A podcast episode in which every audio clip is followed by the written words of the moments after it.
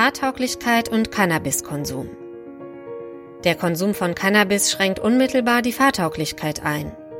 Ganz besonders die Wahrnehmung, die Aufmerksamkeit sowie das Reaktionsvermögen werden beeinflusst. Dabei treffen diese Auswirkungen maßgeblich nur auf die ersten beiden Stunden nach dem Konsum zu. Inwiefern es berechtigt ist, dass man noch Tage bis Wochen danach nicht mehr fahren darf, darum soll es im Folgenden gehen. Das Problem mit den Grenzwerten. Beim Alkohol gibt es die feste Grenze von 0,5 Promille, ab welcher kein Fahrzeug mehr gesteuert werden darf.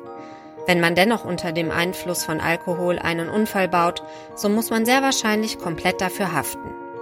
Unterdessen ist es bei Cannabis und anderen illegalen Drogen so, dass der Nachweis von Kleinstmengen bereits zum Führerscheinentzug führen kann, da es sich um eine Ordnungswidrigkeit handelt.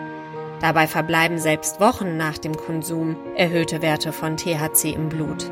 Dennoch wird jeder Verdachtsfall umgehend einer Führerscheinstelle gemeldet, welche anschließend den Führerschein einzieht.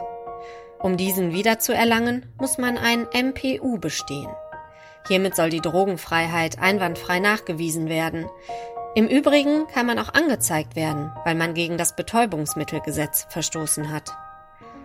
Als Hoffnungsschimmer für jeden Fahrer soll erwähnt sein, dass die Verurteilung im Einzelfall ganz individuell ausfällt. Wenn man also mit THC im Blut beim Fahren erwischt wird, muss das nicht zwangsläufig den Führerscheinentzug nach sich ziehen. Was sagt das Bundesverfassungsgericht dazu? In einem Beschluss vom 21. Dezember 2004 urteilte das Bundesverfassungsgericht, dass eine ausreichend große Menge an THC im Blut enthalten sein muss, sodass die Fahrtauglichkeit des Betroffenen akut eingeschränkt ist. Als Grenzwert wurde hier auf eine Menge von mehr als 1 Nanogramm pro Milliliter Blut verwiesen. Laut dem Bundesverfassungsgericht ist man dann akut berauscht, wenn dieser Grenzwert überschritten wird.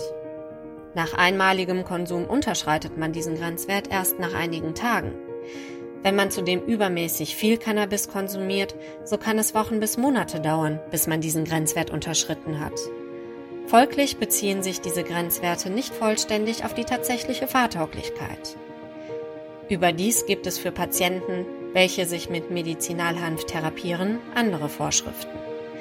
Da es sich hier um eine überschaubare Patientenzahl handelt, wird im Einzelfall häufig überprüft, ob der Fahrer zum Zeitpunkt des Fahrens fahrtauglich war oder nicht. Der Grenzwert von einem Nanogramm je Milliliter Blut wird nicht mehr zu Rate gezogen